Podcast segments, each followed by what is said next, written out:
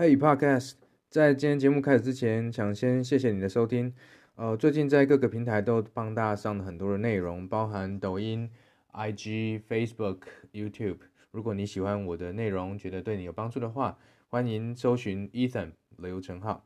一个人的血液大概是体重的十三分之一。以我来说，我身上的血大概是五公升。如果呢，这八年来捐的血一次捐了，我这个人早就。干瘪掉，用捐血来看企业就是一样的道理。你可以定时的捐血，每次两百五十 cc，一年捐一千五，你不会没事。人的身上的血如果少于三分之一就会挂。以我来说，五公升三分之一刚好一千五，所以我如果一年捐的血量一次捐掉，我今天就不会站在这。八年来我所捐出的血早就已经超过我身体能够负荷，可是我还是活得好好的。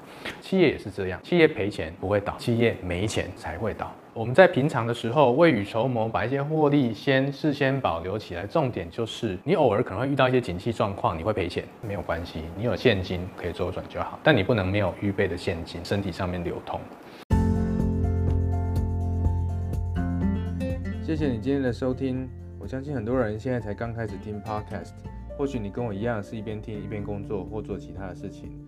如果你觉得我的内容对你来说有价值，不要忘了订阅并分享给你的朋友。那如果你还想听什么样的内容，也欢迎你留言告诉我。祝你有个美好的一天，拜拜。